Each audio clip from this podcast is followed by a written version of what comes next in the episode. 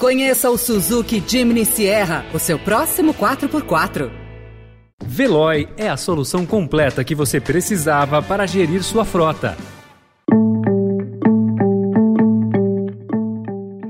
Olá, começa agora mais uma edição do Notícia no seu Tempo, um podcast do Estadão para você ouvir as principais informações do jornal. Esses são os destaques do dia. PEC vira moeda para barganhas entre Congresso e novo governo. Em ritmo mais lento, o PIB do país cresce 0,4% no terceiro trimestre. E contra Camarões, reservas têm a chance de ganhar a confiança de Tite. Hoje é sexta-feira, 2 de dezembro de 2022. Estadão apresenta Notícia no seu tempo.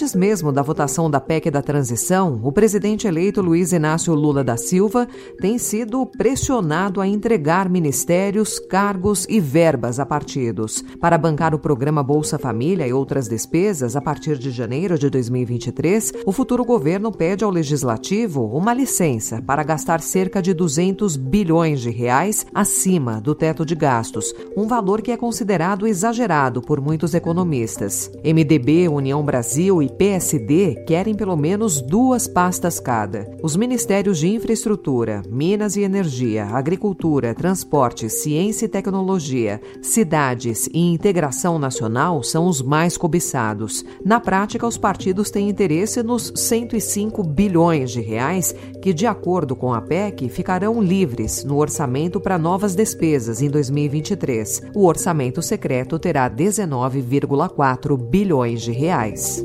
Thank you.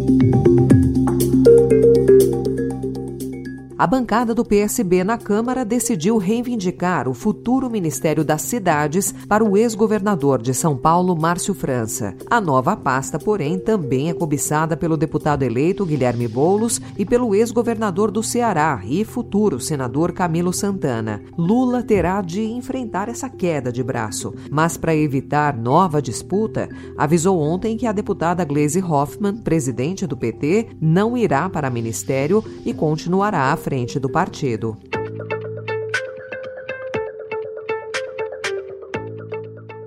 A soma de todos os bens e serviços produzidos no país, o PIB, perdeu força e cresceu 0,4% no terceiro trimestre de 2022, ante o mesmo período de 2021. Ainda assim, foi o quinto trimestre consecutivo de alta. Cenário externo, juros, consumo das famílias e agropecuária pesaram na redução do ritmo de crescimento. Por seis votos a cinco, o STF decidiu ontem pela legalidade da chamada revisão da vida toda das aposentadorias. Agora, aposentados poderão incluir todas as suas contribuições ao INSS no cálculo do benefício. Até então, só eram levados em conta os créditos previdenciários feitos a partir de julho de 1994, o início do Plano Real. A regra derrubada pelo STF prejudicava beneficiários que tiveram salários mais altos antes desse período.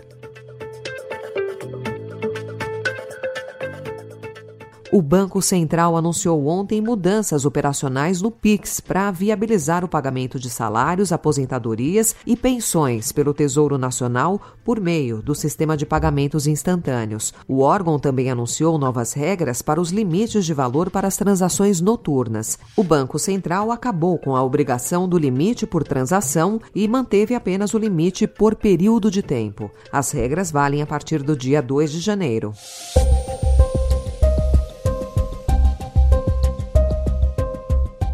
O Estadão também informa hoje que pelo menos uma em cada cinco cidades brasileiras relata falta de doses para vacinar crianças de 3 a 11 anos contra a Covid-19, de acordo com uma pesquisa feita pela Confederação Nacional de Municípios entre o dia 22 e a segunda-feira, dia 28. O levantamento também aponta que a maioria teve aumento de casos da doença e de procura por testes e a volta da recomendação de máscaras. Recife e Rio de Janeiro, por exemplo, suspenderam suspenderam a primeira aplicação da vacina em crianças de 13 e 4 anos. Procurado pela reportagem, o Ministério da Saúde negou que haja desabastecimento e afirmou que as vacinas são enviadas de maneira proporcional e igualitária. Não foi dada uma previsão de quando novas remessas deverão ser enviadas. Segundo o presidente da Confederação Nacional dos Municípios, a entidade vai remeter um ofício ao governo federal para apresentar os dados da pesquisa e buscar soluções.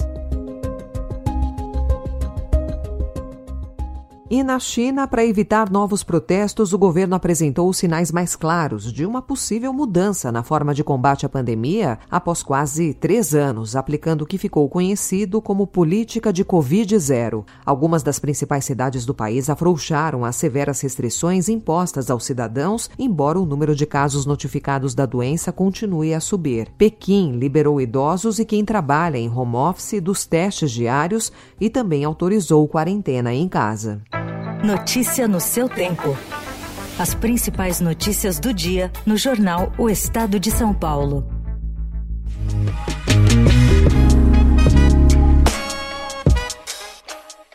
Nos resultados de ontem da Copa do Mundo do Catar, o Marrocos venceu o Canadá por 2 a 1 e faz a melhor campanha da história. A Bélgica foi eliminada ao empatar por 0 a 0 com a Croácia. O Japão levou da Espanha por 2 a 1 e a Alemanha ganhou de 4 a 2 da Costa Rica, mas foi eliminada no saldo de gols.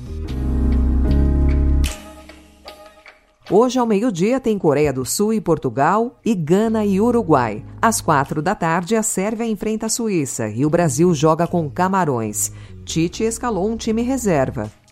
Eu só posso mensurar e quantos atletas eu posso eh, utilizar numa sequência, os atletas produzindo dentro do campo. Mas é a oportunidade dos atletas de terem, sim, a sua devida importância para mostrar todo o seu talento, sua qualidade.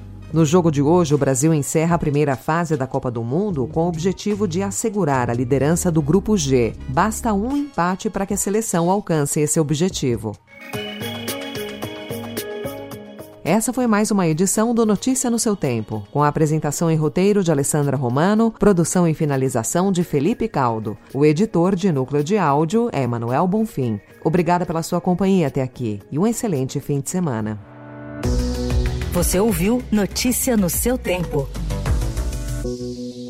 Conheça o Suzuki Jimny Sierra, o seu próximo 4x4. Procurando a rota mais inteligente para gerir sua frota? Veloy é a solução completa que você precisa. Acesse veloy.com.br/empresa e descubra um caminho prático e eficiente para a gestão da sua empresa.